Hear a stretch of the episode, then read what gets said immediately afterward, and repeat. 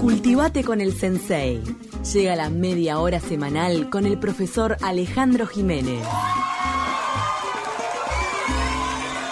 Las olas y el viento, y el frío del mar,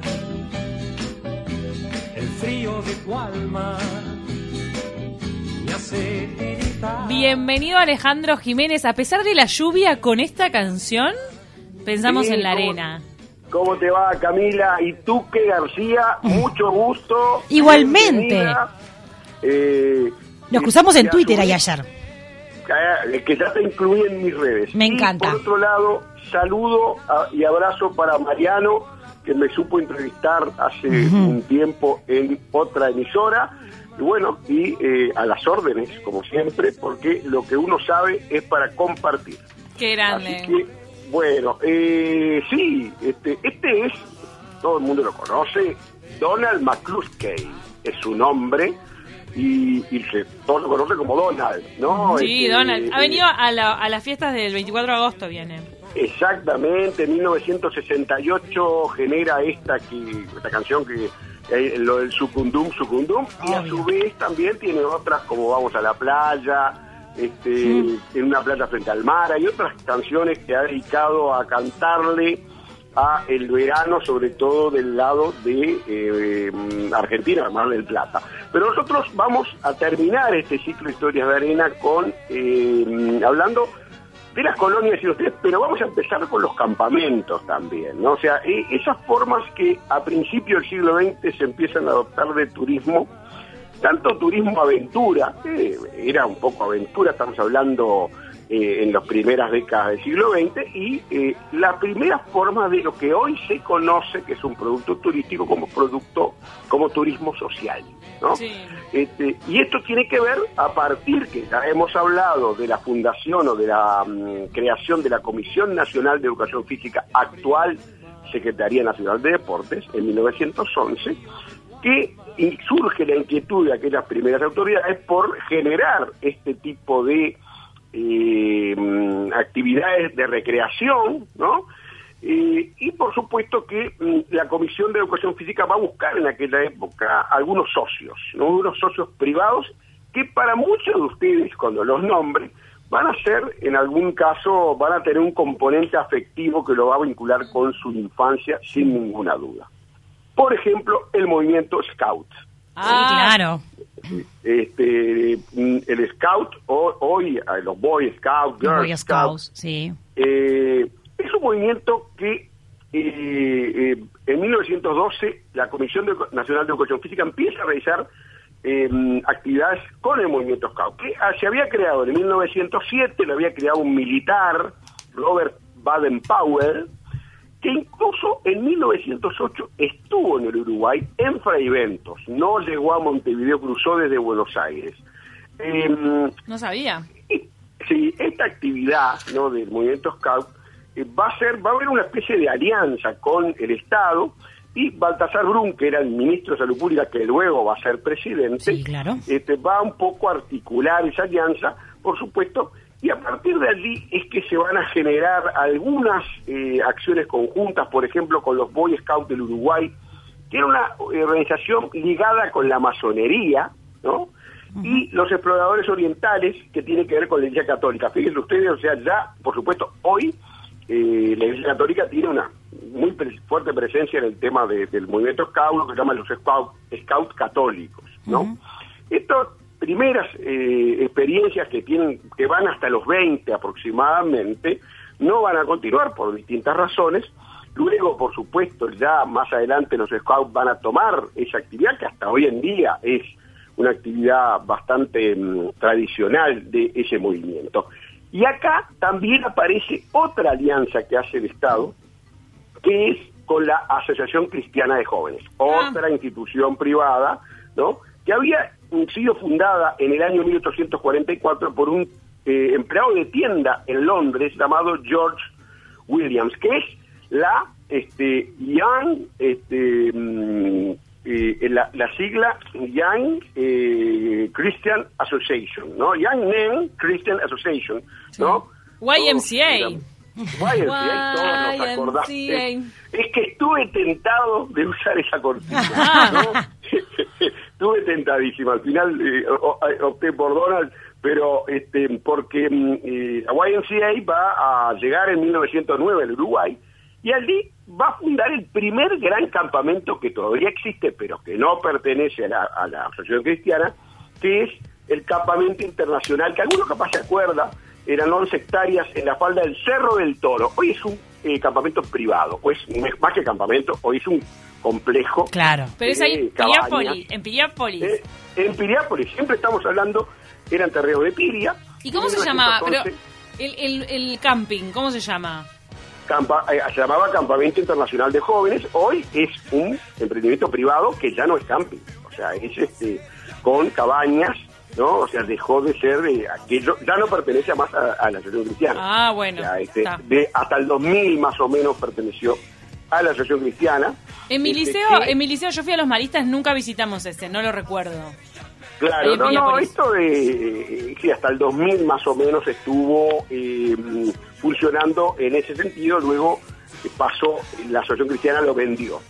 Claro. Y vamos a ver que en la década del 20 hay también, eh, surgen los primeros eh, planes de campamentos con el Ministerio de Instrucción Pública, lo que vendría a ser el Ministerio de Educación y Cultura, con niños de las escuelas públicas y de las plazas de deporte. Recuerden ustedes, cuando hablamos de natación, eh, hablamos un poco también de las plazas de deporte que verdaderamente eh, era una aventura mm, ir a pan, ir a Pan de Azúcar en tren y luego en el trencito de Piria, ¿no? Llegar a Piriápolis, ¿no? O sea, esa era la forma de llegar a Piriápolis en, estamos hablando, años 30, 40. Entonces, ¿vamos a pasar a la, a la siguiente colonia después de la de ACJ?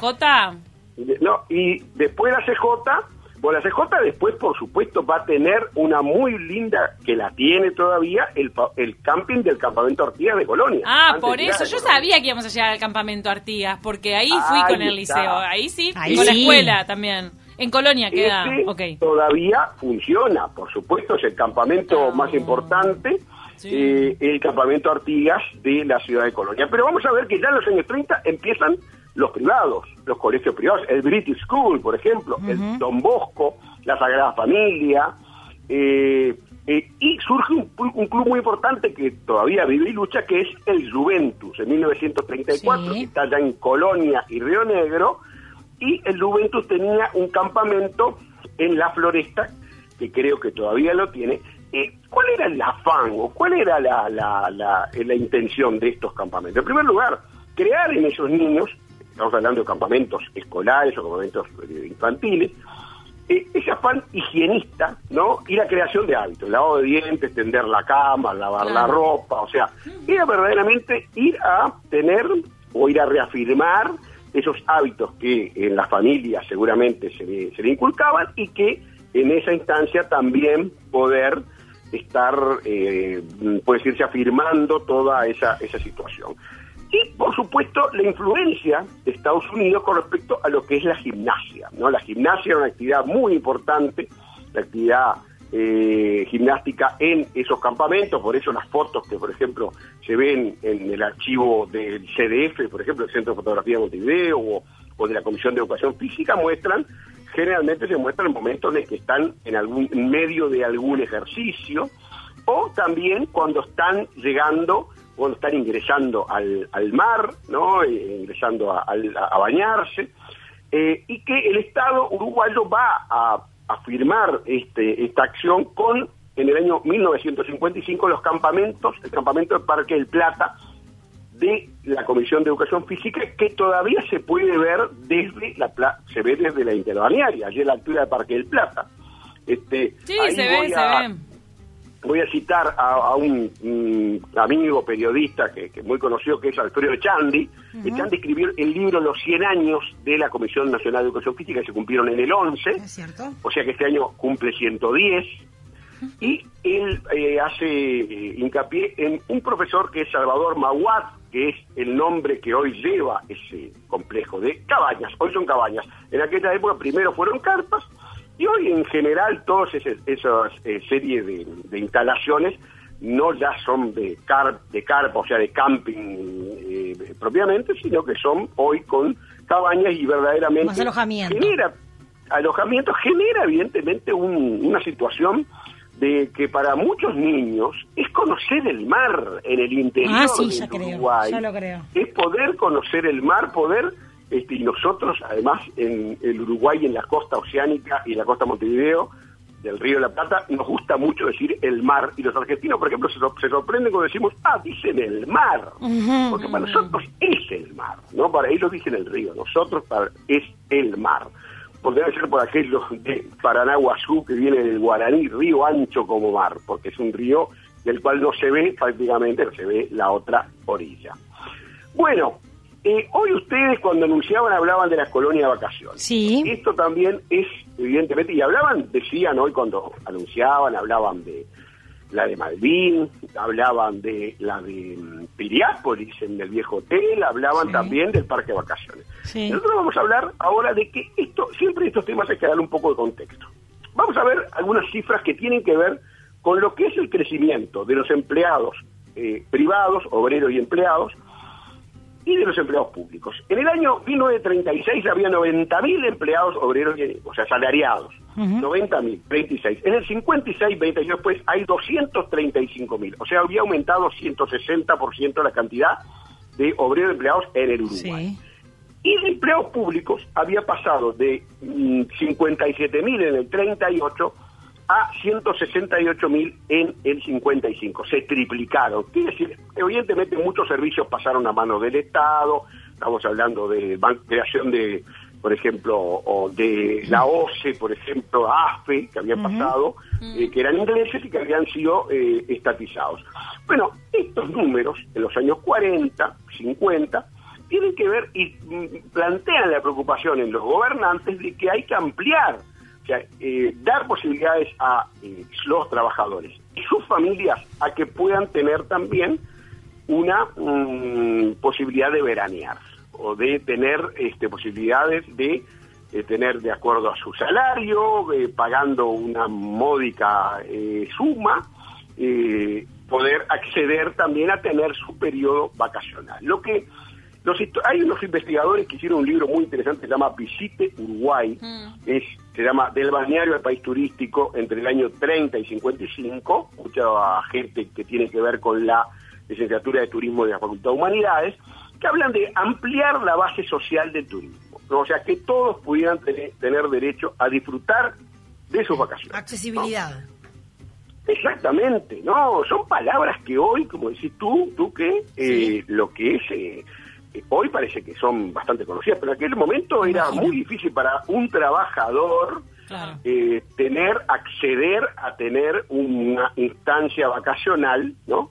Allí hay influencias muy importantes, por ejemplo, de- el modelo pedagógico de, de hay un maestro, el maestro Miguel Soler, que va a plantear eh, la importancia de esto, porque es claro que esto es visto también, eh, decíamos hoy, eh, afirmación de los hábitos, ¿no? De, de, de- de los que son, de- en el caso de los niños, pero también tiene que ver, obviamente, con una instancia de aprendizaje, Claro. ¿no? O sea, eh, conocer el mar y la playa, eh, alimentarse bien, o sea, lo que es todo lo social- la socialización, la vin- lo vincular, vincular el aula con la naturaleza, yo desde mi rol docente a Sí. veces nos pasa eso, o sea, que la naturaleza es evidentemente eh, eh, a veces lo que está muy alejado, ¿no? Las cuatro paredes del aula Sí, de lo que es general, lo que es la vida cotidiana y en este caso conocer también la naturaleza. Nos manda, nos manda un que- mensaje Marcel que dice, yo me acuerdo A una ver. que había en las cañas. Mm, en las cañas en, en Fraiventos, Sí. ¿no? O sea, y ahí está, por supuesto, el complejo que existe todavía de la Intendencia de Río Negro. Por Ah, supuesto. listo, Ahí hay un mirá. Municipal. Exactamente, muy muy lindo. Este, también eh, allí, eh, Las Cañas es un balneario en el cual hay turismo, bah, eh, había hasta hace pocos meses un turismo argentino, también porque está muy cerca, está enfrente. José Esteban también Bueno. se acuerda del de ACJ del Cerro del Toro en Piriápolis. También se- que vos lo, había- lo habías mencionado. Por, por supuesto, este, hoy está, pero obviamente que es privado. Y ahí vamos a entrar en estos últimos minutos a los ejemplos de las colonias eh, que decíamos hoy. Con respecto a las colonias escolares, ¿no? Eh, hay dos ejemplos que son muy importantes y es la del Hotel Piriápolis, Sí. que está allí en la Rambla de Piriápolis, que es, eh, se llama Doctor Emilio Oribe, y era el ex Hotel Piriápolis. Hasta que no se hizo el argentino, que es de 1930, ¿no? Eh, el hotel más importante era eh, donde hoy está, también en la Rambla, al lado del argentino, está lo que era el viejo Hotel Piriápolis y que se habilita como colonia, se pasa al Consejo ah, de Educación Primaria en 1946 como colonia de vacaciones, ¿no? En la misma época también de esa este, de ese, de ese hecho, en Montevideo, ¿no? Eh, eh, se crea la colonia eh, que se decía hoy de vacaciones de Malvin, de la Rambla de Malvin, que se puede ver desde la Rambla, 1947, y que era un viejo edificio, no un viejo, en ese momento, hoy, el más antiguo, creado para hotel en 1936. Y que el lugar es espectacular. Claro. Muñoz. Campo ti- tiene una vista. No, no, es inigualable ese punto de Malvin. Exactamente, la ir, a, ir a las gaviotas, bueno, había sido pensado para hotel, ¿no? Y eh, sin embargo, eso fracasa ese proyecto privado y allí lo toma el Estado, aquel Estado, 1947, gobierno de Luis Alleverres, lo que decíamos, eh, el proceso de eh, sustitución de importaciones, industrialización para sustituir importaciones, eh, posguerra, por supuesto, un periodo esplendor, el Uruguay de Maracaná, de 19 a partir del 50, que tanto hemos hablado en otros temas en este espacio. Y, por supuesto, que también eh, ha habido otras colonias. En el Hotel Miramar, donde hoy está eh, la Escuela Naval, ubican Ah, por la Rambla. sí. Que fue de- hotel también. fue hotel y a su vez allí conseguí una película del Sodre que la subí en mis redes, la pueden ver unos fragmentos Sí, de 11 sí. segundos. Sí, lo vimos. Pero una colonia para niños allí y lo que más me llamó la atención fue la maestra con el termómetro tomando la temperatura del agua. Sea, una cosa increíble para los tiempos actuales. ¿Del agua del ¿no? mar, del río? Entrando con el termómetro y después consultando con otra maestra a ver si estaba bien como para que entraran los niños. Y después, por supuesto, en la otra escena, los niños en estampida y atrás el Hotel Miramar. ¿no? O sea que, evidentemente, Increíble. eso es una película del Archivo del SODE que agradezco a, a Fernando Rodríguez Sanguinete, el director del Museo de Casa Gobierno, que, que me facilitó. Bueno, y otras colonias, Terma del Arapey tiene una colonia eh, escolar, eh, Raigón, en San José, y eh, La Valleja, que se llama de las Sierras. Pero, para terminar, vamos a hablar de lo que hoy ustedes eh, com- comentaban al principio, quizás la más emblemática y que sigue y vive y lucha es la del Parque de Vacaciones de la UTE, hoy UTE Antel. Y yo no lo ¿Saben que conozco. UTE? Nunca, pero nunca No, la- pasaste, no, nada. la- Yo no entré, la- pero lo vi de ¿La afuera. conocen? No, yo no. Queda Usted, cerca del Parque de Salud, ¿no? Sí, queda allí, sí, cerca, eh, a 9 kilómetros de Mina, en la zona de Mina de Valencia. Este, es un, o sea, hoy de UTE Antel, porque ustedes saben que eh, Antel es una parte de UTE hasta el año 1974 que se crea el ente de las telecomunicaciones. Eh, es una idea de, se inaugura en octubre del 47, es una idea del ingeniero Santiago Mauri, que era el presidente del directorio de UTE, eh, y se piensa también la acción del Estado como un lugar de descanso para empleados públicos, deporte, espectáculos, balneario en la costa del, en, en- hay un balneario cerca en la costa del río San Francisco, huerta y cría animales. Porque importante para el que vaya, yo estuve hace unos 10 años, es que se autoabastece. O sea, lo que uno consume, por ejemplo, que tiene que ver con lo que se, con la lechería, lo que tiene que ver con la huerta, lo se planta y se produce en eh, la misma colonia. Está bueno se eso.